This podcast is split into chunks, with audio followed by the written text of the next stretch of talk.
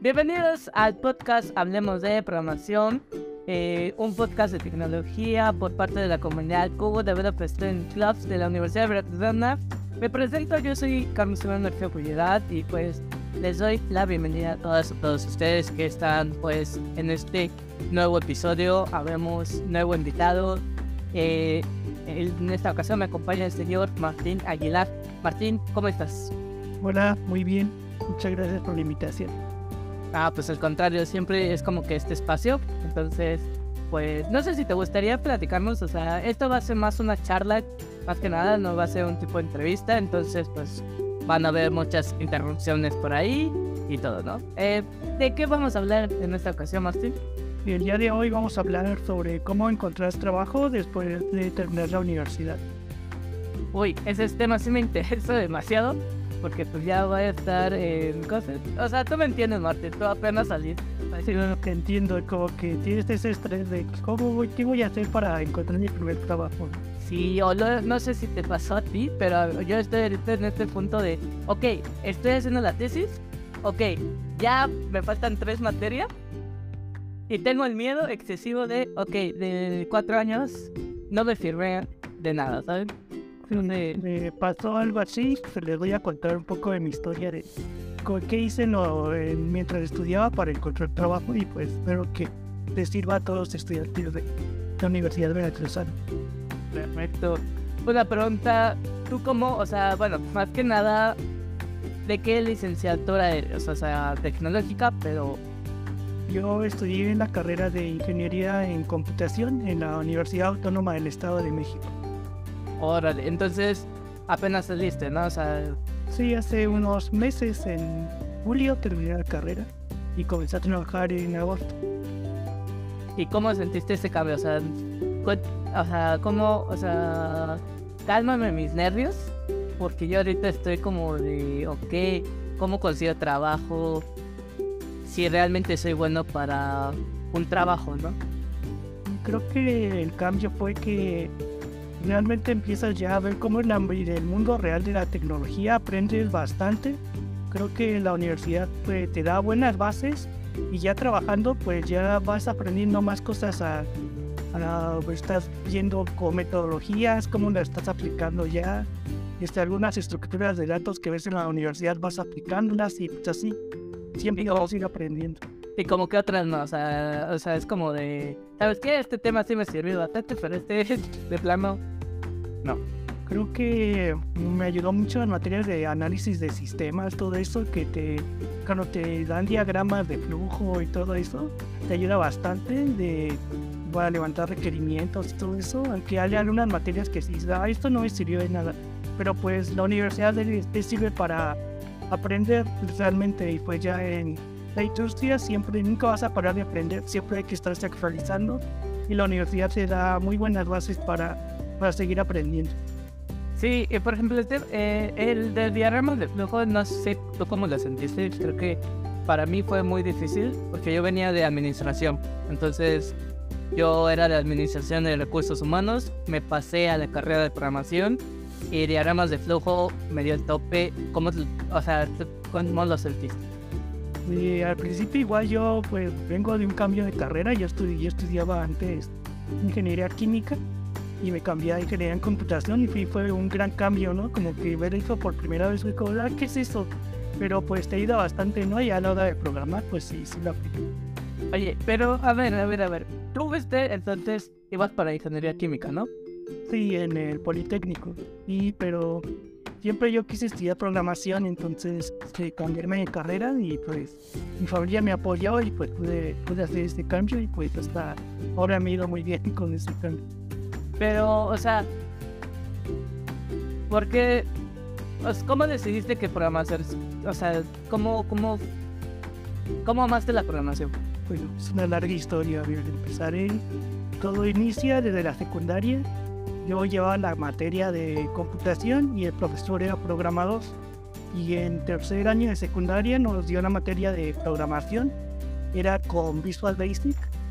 Y como que fueron mis primeros inicios, ¿no? De que era, creo que un formulario como tipo examen. Y dije, oh, no manches, se ve bien padre. Y mientras yo estudiaba eso, mi hermana estudiaba en una vocacional, en Boca 9, y en esa preparatoria llevaban la carrera técnica de programación. Y un día la acompañé a su escuela y vi todos los programas que hacían los chavos y dije, wow, yo quiero hacer eso. Y hice mi examen para, para la preparatoria, para Boca 9, pero no me quedé, me quedé en la Boca 2. Y ahí estudié la carrera de técnica de máquinas con sistemas automatizados, pero también llevé una materia de programación. Y recuerdo que pusieron un video de las personas como que más exitosas en programación, algo así. Y salían ahí Bill Gates, este, Mark Zuckerberg y todas esas personas. Y dije, wow, yo quiero hacer eso.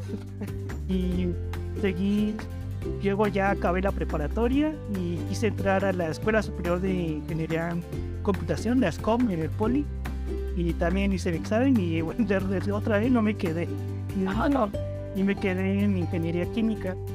Y entonces estuve pues haciendo todo el cambio y todo esto y pues decidí, bueno, mi familia y yo decidimos que sería mejor ya cambiarme de universidad y me apoyaron bastante y me cambié a la UAM y a la ingeniería en computación fue donde inicié a ver pues realmente lo que era la, la programación y pues me gustó bastante. Oye, pero entonces, pues, ¿cómo se puede decir? O sea, ya has vivido los cambios, ¿no? O sea, ya has tenido esos cambios bruscos como de ok, estoy en ingeniería química, soy químico, ¿no? Entonces, pues va, eh, me aprendo las, la, bueno, obviamente tienen más profundidad de ingeniería química, pero una persona ignorante de química, es totalmente como de, ah, vamos a hacer reactivos y vamos a hacer estas prácticas, ¿no? Entonces, cambiar de un área totalmente distinta a programación, como que fue en ese primer cambio, es como de, ok, a pesar de que has tenido esos, esos como de acercamientos con programación, pero fue como de, oye, es completamente distinto, ¿no? Sí, la verdad sí, fue un gran cambio. Yo en la, cuando estudiaba química era pues hacer mis prácticas, estar en pasarme en el laboratorio y pues no tenía nada que ver con computadoras, pero me seguía llamando la atención y, y pues, pues este cambio pues me ayudó, creo que lo que me ayudó mucho de estudiar química fueron las bases en matemáticas creo que me ayudaron bastante para eh, a la hora de estudiar ingeniería en computación. Y pues hasta ahora pues me, sirvió bastante. Y pues si alguien quiere hacer este cambio pues les puedo decir que no tengan miedo que realmente si aman si les apasiona y aman su la carrera a la cual se van a cambiar pueden, pueden hablarlo con su familia. Y ellos siempre los van a apoyar. A mí me apoyaron y pues gracias a ello pues estoy hasta, bueno, hasta donde estoy ahora. Ok, ya ahora sí vamos a este punto, ¿no? Ahorita entonces ya eh, saliste de la carrera, dijiste, ¿sabes qué? Ya hice lo que me gusta. Ahora que sigue es conseguir el empleo, ¿no? Eh, y en este punto es sumamente importante porque todos, creo que todos los universitarios tenemos el mismo miedo, como de ahora que sí, o sea, como literalmente va a sonar vulgar, pero cómo venderte a las empresas, ¿no? Como decir, oye, aquí estoy, es esto, ¿no? O sea, cómo competir. Para ti, en ese sentido, ¿cómo, cómo fue? Este, creo que, bueno, todo empieza con un plan de acción, lo que tienes que llevar a cabo. Y creo que lo que a mí me sirvió fue tener un plan de acción desde que iba en la universidad. Más o menos desde que iba cuarto semestre, tercer semestre, creo que comencé a pensar, ¿qué voy a hacer para conseguir trabajo? ¿Qué, qué voy a hacer? El miedo. Sí, y desde ahí como que inicié a ver vacantes, por ejemplo, creo que es un tip que les puedo dar. Este, y ahí dicen qué tecnologías te piden, qué tienes que ir aprendiendo. Y con tiempo ya te puedes ir preparando poco a poco. Creo que yo soy un fiel creyente de aprender en online. Yo aprendí así, aprendiendo con cursos en línea, o leyendo documentación, y pues eh, también lo que me sirvió fue ir haciendo pequeños proyectos, aunque sean así chiquititos, y, pero siempre van a servir, porque cuando sales pues no vas a tener experiencia. Y esos proyectos te van a ayudar bastante como decir, miren, ya hice este proyecto y utilicé estas tecnologías, eh, lo hice en equipo, ya puedo trabajar en equipo y me ayudó bastante esto. Y también otro tip que me sirvió fue estudiar inglés mientras iba a la universidad. Creo que las universidades tienen sus propias como escuelas de inglés y te dan como que facilidades de te cobran menos. Entonces esto me ayudó también bastante porque la mayoría de documentación y programación está en inglés, entonces pues eh, te sirve bastante. otra cosa que igual me sirvió, eh, las comunidades creo que ayudan muchísimo. Cuando, si no tienes experiencia, por ejemplo, mi currículum se veía bien vacío, pero ya con el que puse que eh, bueno, en mi caso, con unos amigos, con Emanuel este, e Iván, iniciamos un Google Developer Student Club en la universidad. Este, tuvimos mucho apoyo de la escuela, del subdirector, que ahora es el subdirector, el doctor Jesús. Nos ayudó mucho. Eh, creo que eso nos ayudó bastante a conocer más personas. Y gracias a esto yo empecé a dar conferencias también mientras iba a la universidad. Este, y creo que eso, también las, bueno, las pláticas me gustaron bastante porque pues te preparas, tienes que saber muy bien el tema para poder darlo y aprendes creo que el doble y vas como compartiendo tu, tu lo que vas aprendiendo. Este y creo que hay más comunidades para estudiantes como las de Microsoft, las de GitHub, las de IBM. Creo que son muy buenas para estudiantes, solamente te piden que seas estudiante y duran todo el programa, dura el programa todo el tiempo que, que dures como estudiante. Creo que les ayudaría bastante como para poner más datos en su currículum y ser más, más interesante. Ahora pues hasta ahorita que me enviaron a proyecto en, en mi trabajo, creo que hasta les sorprende esto, ¿no? Que hable de que estuve en Google Developer Study Club, que di pláticas, hasta la fecha me, me sigue ayudando y pues a ustedes igual les puede ayudar que que ponen que estuvieron en una comunidad de IBM, de Microsoft, y pues eh, esto les va a ayudar como experiencia. Si no tiene, ahí me, me, me, sirvió, entonces pues espero que igual a ustedes les funcione. Sí, de hecho igual Valinadi en, en los episodios pasados nos estuvo platicando sobre las comunidades y yo creo que tecnología, lo, una de las cosas muy buenas son las comunidades. O sea, como tú dices, eh, IBM, eh, los MLCA y los GitHub Campus Experts si duran todo el, todo el tiempo que estés, excepto los Google Developers. Pero, eh, sí, un año, pero, pero, pero firme también.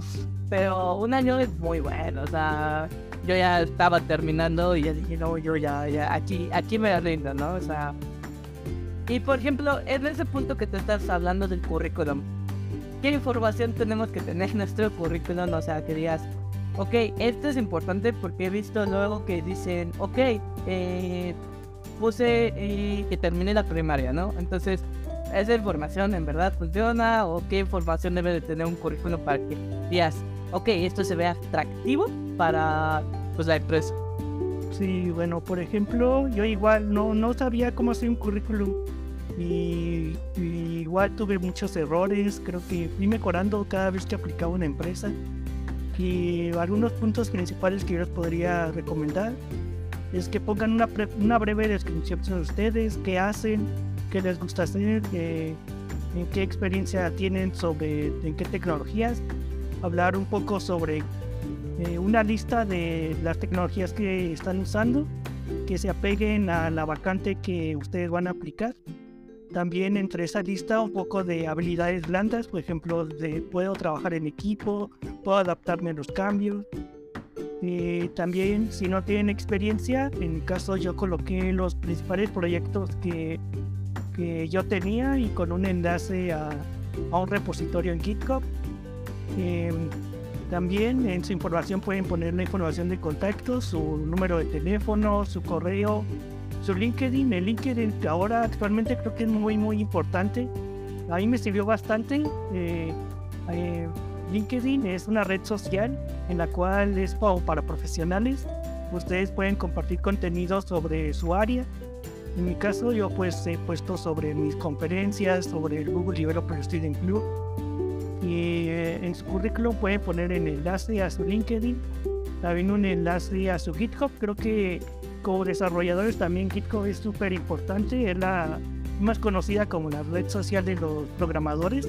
Ahí puedes compartir tus proyectos, puedes ir poniendo cada cambio que tienes en lugar de ir eh, guardándolos en tu computadora como versión 1, versión chida, versión bien bien. Entonces puedes irlo guardando en, en tu GitHub y puedes ir, entre más proyectos tengas, creo que se ve más atractivo y los reclutadores van a ir a ver cómo es que programas, si tienes buenas prácticas y ayuda bastante como recién egresado eh, ir subiendo tus repositorios. Igual otra área que pueden poner en su currículum es lo de el voluntariado, lo que les hablaba de las comunidades. Eso también llama mucho, mucho la atención. También otra área sobre su educación. En mi caso yo coloqué la universidad, en qué universidad eh, estuve estudiando de qué año a qué año y qué, qué carrera estudié. Y por ejemplo, también otra de las cuestiones aquí sumamente importantes es, por ejemplo, para las personas que ahorita, por ejemplo, este podcast lo van a estar escuchando personas que están en el segundo semestre de, de la carrera, pues todavía tienen tiempo, ¿sabes? O sea, todavía son personas que dicen, hazlo ahorita, entonces de mi hazlo por favor, no, o sea, como de, oye, si a mí me lo hubiesen dicho, ahorita no estaría con ese miedo, ¿no? He hecho proyectos ahí que dices, bueno, o sea, pero toda vez como que si hubieses iniciado desde antes, entonces ahorita estarías como que más tranquilo, no tranquilo, pero estarías como de con un portafolio, ¿no? Por ejemplo, tú estás en el desarrollo web, ¿no? O sea, estás en el lado del desarrollo. La parte de fronte. Sí, eh, ¿qué proyectos tú recomiendas que dices, sabes qué? Este proyecto llama mucho la atención, o sea, dices, una de las cosas que a mí me enorgullece es hacer este proyecto. Para ti, ¿cuáles son? Yo creo que una aplicación que ya combine el frontend conectado ya con una base de datos, creo que sería algo bueno, como que ya contenga un login a lo mejor que puedas mostrar información, eliminar, haciendo un CRUD completo, este, que es el CRUD, es crear, eh, leer, eh, actualizar y borrar el, em, datos de una base de datos. Creo que es algo, algo bueno, creo que llama mucho la atención ya que en un trabajo pues si va a ser como, tu pan de cada día hacer todas esas operaciones. Creo que este eh, también crear, por ejemplo, alguna aplicación que contenga formularios a lo mejor, que puedas enviar información a una base de datos. Em, consumir APIs públicas creo que también llama mucho la atención. Te, puede demostrar que sabes cómo traer información a, tu frontend. Em, también creo que Puedes hacer aplicaciones chiquitas, por ejemplo las de Frontend Mentor, son muy buenas aplicaciones para, para, tu, para tu portafolio y pues por, bueno, son las que recomiendo y los que yo hice. Sí, yo acepto que una de las ventajas que tiene de desarrollo web es que sí hay un montón de como recursos que es lo que tú podrías hacer, ¿no? O sea, como que más variedad o sitios en donde puedes como que agarrar esos proyectos y replicarlos, ¿no? Sí, hasta en YouTube puedes poner proyectos frontend y ya te va a salir un montón de proyectos que, que tú puedes hacer. Y también, por ejemplo, ah, esto es muy importante para los que quieran desarrollo web. ¿Qué tecnologías? Para ti, que estás ahí, ¿qué tecnologías dices? ¿Sabes qué? Estas me ayudaron. Estas fueron las que encontré más en las empresas. Eh, pues yo creo que para frontend, principalmente aprender bien, bien, bien, tener unas buenas bases de HTML, CSS y JavaScript creo que ahorita ya trabajando me doy cuenta que sí hay que tener una buena base, porque a veces el proyecto que te toque, pues vas a ir cambiando de tecnologías y ya teniendo una, una buena base, pues te vas a adaptar rápido. Creo que en cuanto a frameworks de JavaScript o tecnologías que puedes trabajar, creo que las principales son React, Angular y Vue. Hay bastante trabajo de esas tres tecnologías y también aprender un poco de, de frameworks CSS como Bootstrap o Tailwind también son muy utilizadas, te van a ayudar bastante. También eh, aprender eh, a Git, Git eh, GitHub es muy importante porque diario lo vas a utilizar en el trabajo. También algo que yo me di cuenta ahorita buscando trabajo fue practicar algoritmos. Creo que es súper importante porque te va a ayudar a mejorar tu lógica de programación y ya que los programadores pues resolvemos problemas. Entonces eh, hay unas páginas, les recomiendo las de LeetCode, la de HackerRank, están súper buenas. De HackerRank, por ejemplo, tiene una sección de preparación para entrevistas y esa les va a servir bastante para cuando ya empezar a aplicar. Eh, siempre les piden, por ejemplo, que hagan, resuelvan un algoritmo en tiempo real compartiendo tu pantalla, por ejemplo. Eh, si yo practiqué con esa y pues me sirvió bastante para estudiar. Ah, eh, yo he utilizado HackerRank, que sí está muy completo y la ventaja de esta es que tienes para cualquier tecnología, o sea, para cualquier lenguaje. Entonces es como de, ok, si a ti no te gusta JavaScript, a lo mejor encuentras algoritmos con un poco más como de para pensar en Java, Kotlin, entre otros, ¿no? Entonces es como de esas ventajas. Y pues igual creo que va por niveles, ¿no? O sea, creo que... vas desde el principiante, por ejemplo, puedes iniciar con eso. Hasta el avanzado, ¿no? Así, les recomiendo un libro que se llama Hacking the Code Interview.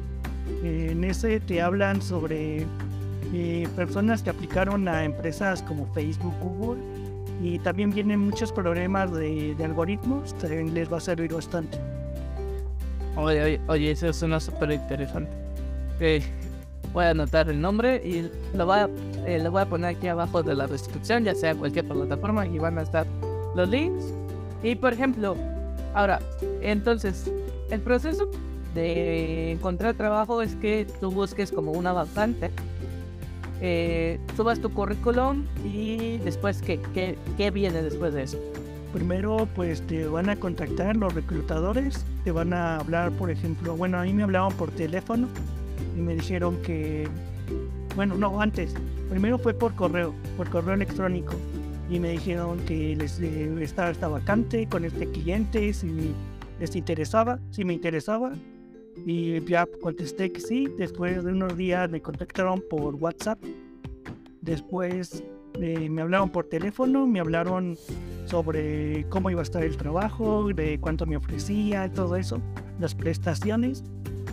Eh, y en cuanto a prestaciones, creo que eh, un tip que me dieron es que tengas seguro de gastos médicos mayores, creo que es súper importante. Y que tenga seguro de vida, también creo que cuando ya tengas estas dos, creo que es una buena vacante y una buena empresa. Eh, bueno, ya que después que me hablaron, me dijeron que iban a agendar una entrevista, creo que fuera, me hablaron un martes y la entrevista fue un jueves. Y ya me conecté a la entrevista, me, me hablaron más o menos cómo iba a ser la vacante, le hablaba sobre mí, sobre cómo eres recién egresado, pues que hable sobre qué hiciste la, durante la universidad, qué proyectos tienes, me preguntan mucho, bueno, en mi caso me preguntaron bastante sobre JavaScript, sobre patrones de diseño, todo eso. Y al final, pues pusieron un problema de algoritmia y ya lo tuve que resolver como en menos de 15 minutos. Eh, lo resolví y ya me dijeron que ellos me iban a hablar. Y ya pasó una semana y ya me habló el reclutador que sí me habían aceptado y que pues ya no empieza todo el proceso de enviar documentos y todo eso y pues ya una semana después ya estaba trabajando. Y ya después vino el SAT, ¿no? O sea, ya estaba acá como oye, ¿cuánto gano, no? ya, de, oye, cuando te avisa el SAT, ¿no? Oye, eso, de eso me gusta, ¿no? ok, pero por ejemplo, tú me contaste de que hiciste una prueba, ¿no? Entonces, en 15 minutos. Voy a preguntar, ¿cómo venciste tus nervios? Porque yo creo que hacer un algoritmo tiene su complicación. Porque luego te frustras bien gacho. O sea, yo la verdad a veces yo estaba así como, ah, no. Con el algoritmo. Pero como tú dices, sabes que tiene que salir en menos de 15 minutos. O sea, ¿cómo, cómo vences esos nervios de si no me sale, me tiene que salir a fuerza? Creo que lo principal es leer muy bien el ejercicio, entenderlo bien desde qué es lo que tienes que hacer, porque pues, por ejemplo, ayer ya estaba haciendo un algoritmo y no, entendí, no lo entendí y me tardé. pero creo que sí, lo principal es entender bien tu, qué, qué tienes que resolver, pues después cómo, lo, cómo es que lo vas a resolver, qué, qué recursos tienes, por ejemplo, si vas a hacer, usar un ciclo, vas a estar un iterador, no sé, vas a estar este, eh, condiciones, tienes que ver más o menos qué, qué herramientas tienes eh, y pues ir haciéndolo por pasos. Creo que alguna universidad nos enseña eso de que, ¿cómo? que de poco y vencerás, algo así. Pero esa es la idea, como que de poco a poquito. Era divide y vencerás. Ah, esto es. Sí. sí, eso creo que pues se aplica bastante a estos problemas de algoritmia. y pues bueno, ya si practicaste bastante, pues sí se te va a hacer, pues se te va a facilitar. y pues bueno, simplemente pues confiar en ti, confiar en los conocimientos que has obtenido hasta ahorita y pues bueno, creo que eso me, me ayudó a mí. Sí, a mí, yo eh, hace unos meses eh, me postulé para un curso de capacitación por Bedu y HSBC, ¿no? Entonces, ah, eh, estuvo chido porque era, o sea, era un proceso igual de entrevista de trabajo.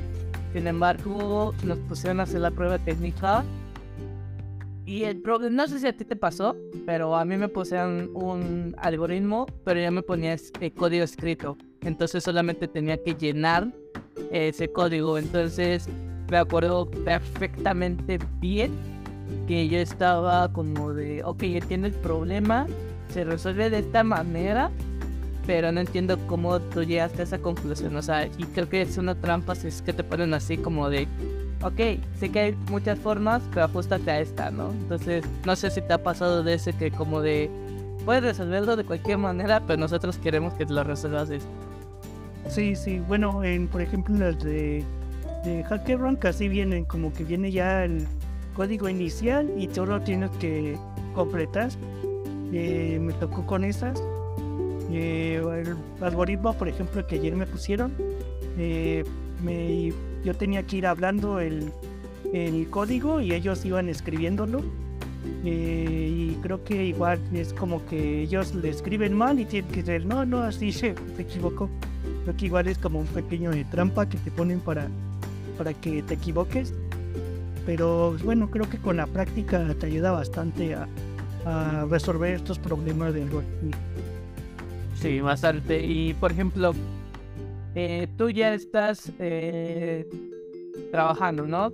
¿Cuántos meses tú dijiste, cuántos meses pasaron para que consiguieras su primer trabajo? Porque muchos de nosotros estamos como de, ok, quiero terminar la carrera en este tiempo, sin embargo, o sea, para, para las personas que viven igual con sus papás y como que viven en ese tiempo de, ok, entendemos de que vas a vivir con nosotros un tiempo hasta que encuentres trabajo.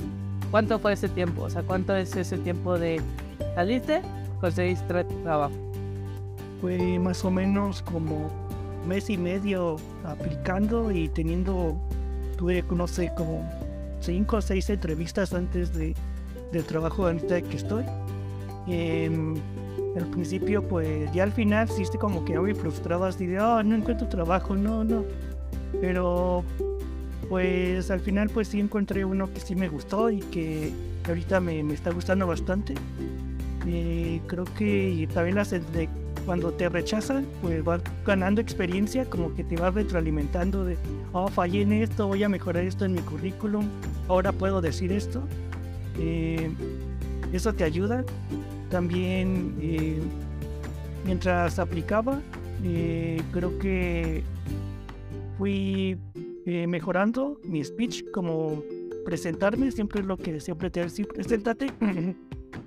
y bueno, también, eh, bueno, no sé, les gusta, me, bueno, tenía una idea que me gustaría compartirles, que también podrían usar ustedes, que es ser becario.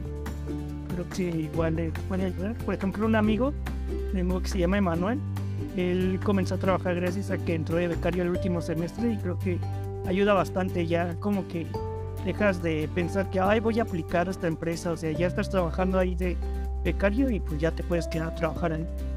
Claro, si, si decides quedarte como de, oye, voy a demostrar que sí sepa que, que ¿no? Porque es otra cosa como de, ok, ya tengo el becario, pero como que no haces de más. Entonces ahí sí puedes como que puedes perder, ¿no? Entonces es como de entrada de becario, felicidades y a trabajar, sí. Y por ejemplo, tú eh, nos decías, creo que todos hemos pasado esos rechazos de trabajo. ¿Cómo se siente? Bueno, ¿cómo se sienten y cómo lo superaste? O sea, ¿cómo dijiste, sabes qué? Va. Yo al principio pues sientes muy feo, ¿no? Porque te hay como que vacantes que sí te interesan y, y sigues esperando la llamada, ¿no? Y que sí te aceptaron y, y ya te desilusionan, ¿no? Te, te sientes muy mal al principio tienes hasta el síndrome del impostor, que es que piensas que no sabes lo suficiente y no eres muy bueno. Pero creo que, como les dije, vas ganando poco a poco experiencia con, con el rechazo. Y creo que yo fui aprendiendo el rechazo desde que no me quedé en la vocacional, no me quedé en la profesional. Ya estaba acostumbrado. Entonces, eh, no, no fue tan duro. Pero para alguien que va comenzando y su primer rechazo, creo que que sí les puede afectar un poco.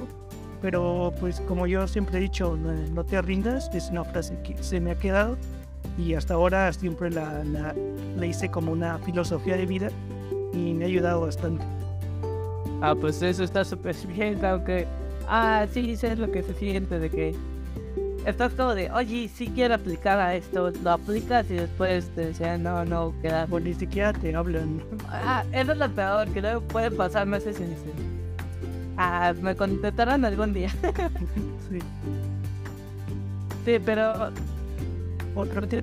Eh, yo abrí mi perfil en la OCC, creo que te ayuda bastante. Ahí puedes subir tu currículum y las empresas te marcan. Eh, eso me ayudó mucho y eh, solamente pues creas tu perfil, sube, subes tu currículum, pones un poco sobre ti, sobre a qué te dedicas, en qué área te, te especializas y más o menos cuánto quieres ganar y pues te puede ayudar bastante. Oye, eso, eso suena sumamente genial. No sabía. Había escuchado de OCC, pero no sabía que tal cual era para eso. Pero para mí es la mejor como plataforma de, para trabajos. igual eh, eh, puse mis documentos en Index, por ejemplo, en CompuTrabajo, pero no me funcionaron. Fue en la OCC donde me funcionó. A mí CompuTrabajo no quiero que me echen contra, pero no me. Bueno, cuando estaba buscando trabajo nunca me funcionó, o sea, como era como de, ah, listo, ok, pero Martín, eh, ahora que estás trabajando, sigues estudiando por tu cuenta, o sigues tomando como que cursos, capacitaciones, sigues mejorando, como si dices, el nunca parar de aprender. Eh, ¿cómo manejas esos tiempos? O sea, ¿cómo manejas ese tiempo tal cual? Sí, sigo actualizándome, la verdad. Eh, yo utilizo actualmente la plataforma de Udemy. La, es una prestación que nos da la empresa que podemos tener Udemy gratis podemos estudiar cualquier curso. Yo, después de trabajar, esto, procuro estudiar una o dos horas. Creo que me ha ayudado bastante como para actualizarme, ver qué, qué tecnología puedo utilizar y pues hasta me va a poder servir a, para si quiero aplicar otro trabajo. Oye, suena sumamente genial esta presentación de Toma Udemy, porque igual las empresas es como de, oye, nos interesa que tú también sigas, o sea, porque tecnología cada tres meses, cada seis meses van sacando nuevas actualizaciones y es como de, ok, yo me quedé en Java 6, ¿no? y ya está el Java 19 la verdad como programador nunca vas a parar de aprender. Siempre hay que estar actualizándose de la nueva tecnología que ya salió, la nueva versión. Y pues es algo que muchas empresas tienen como esa filosofía de siempre actualizar a sus empleados y pues está súper bien. Sí, eh, eh, eh totalmente de acuerdo contigo es como de aquí lamentablemente en la región es como de todavía estamos en la antigüita y no hay muchas empresas de tecnología entonces es como de muy difícil y por ejemplo tú eres del estado de México no sí. Nunca tuviste la necesidad o nunca dijiste sabes qué me voy con mi vecino de la ciudad de México para encontrar trabajo Eh, pues no, casi, bueno, prácticamente queda como a dos horas eh, de camino. Pero, eh, por ejemplo, ahorita yo estoy ahorita en remoto, pero ya después me van a mandar híbrido. Pero pues la empresa tiene transporte, creo que es una ventaja que, que tengo y me va a ayudar bastante. Y sí, al principio sí tenía miedo, ¿no? De, si voy todos los días al, al trabajo, ¿cómo le voy a hacer? Pero creo que eso me, actualmente me está ayudando bastante. Oye, eh, siempre me voy a sorprender sus tiempos de ustedes. Siempre, siempre me voy a sorprender los tiempos de, ah, está cerca, dos horas, ¿no? O sea, es como, ah, ¿qué son dos horas? Aquí dos horas, fácilmente donde vivimos, desfrutaba, en dos horas queda Veracruz, o sea, queda la playa, o sea, está muy lejos para nosotros, así, toda, me sorprende. Me acostumbré a ir de la vocacional de viajar lejos hasta la ciudad. No, no, no, no, no puedo contener con eso, es como... Ah, y ya, ya entendí por qué. O sea, yo pensaba de. Ah, si esta era muy larga la distancia. Y es que no depende de la. Pero bueno, ese es otro tráfico. ese es el, tráfico, ¿no? La ventaja, y es que esa es lo que iba. Eh, qué genial ventaja de trabajar remoto, ¿no? O sea. Sí, es lo mejor, la verdad.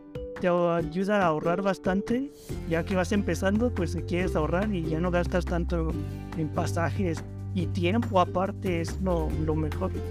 Y tienes también tu tiempo, como de si entras a las 10 o a las 9, es como de, ah, pues me levanto a las 7, me hago mi café, mi desayuno, mi desayuno, mi café. Bajas a comer, por ejemplo, yo así, mi mamá me ayuda bastante con eso. Y ya pues tienes más tiempo para, por, por ejemplo, estudiar. Sí, es como de, oye, me la voy a llevar más tranqui, ¿no? O sea, me la voy a llevar más tranqui. ¿Y qué otro consejo, pues tú dirías, sabes qué? Esto es lo que me falta decir eh, sobre cómo buscar trabajo o cómo conseguir tu primer empleo. Eh, ¿Qué sería? Podría ser sobre eh, poder conocer a más personas. Creo que eso de hacer el networking te ayuda bastante. Hasta te puede ayudar a conseguir trabajo también. y ahorita pues los eventos virtuales creo que ya es una ventaja que ya no tienes que salir de tu casa. Puedes ver las conferencias de tu casa, hacer preguntas, y conversar con otras personas. Eh, en bueno, en mis tiempos, pues todavía era todo presencial y tenía que irme hasta la Ciudad de México, irme perdiendo todavía, no sabía cómo llegar. Y ahorita pues tienen esa ventaja que desde sus casas pueden estar viendo los eventos y participar. Oye, pero también pues tiene sus ventajas los eventos presenciales, ¿verdad? Mire, sí, también si tiene la oportunidad de ir, pues vaya, la verdad, pues ya puedes conocer a personas que, que a lo mejor ya están trabajando.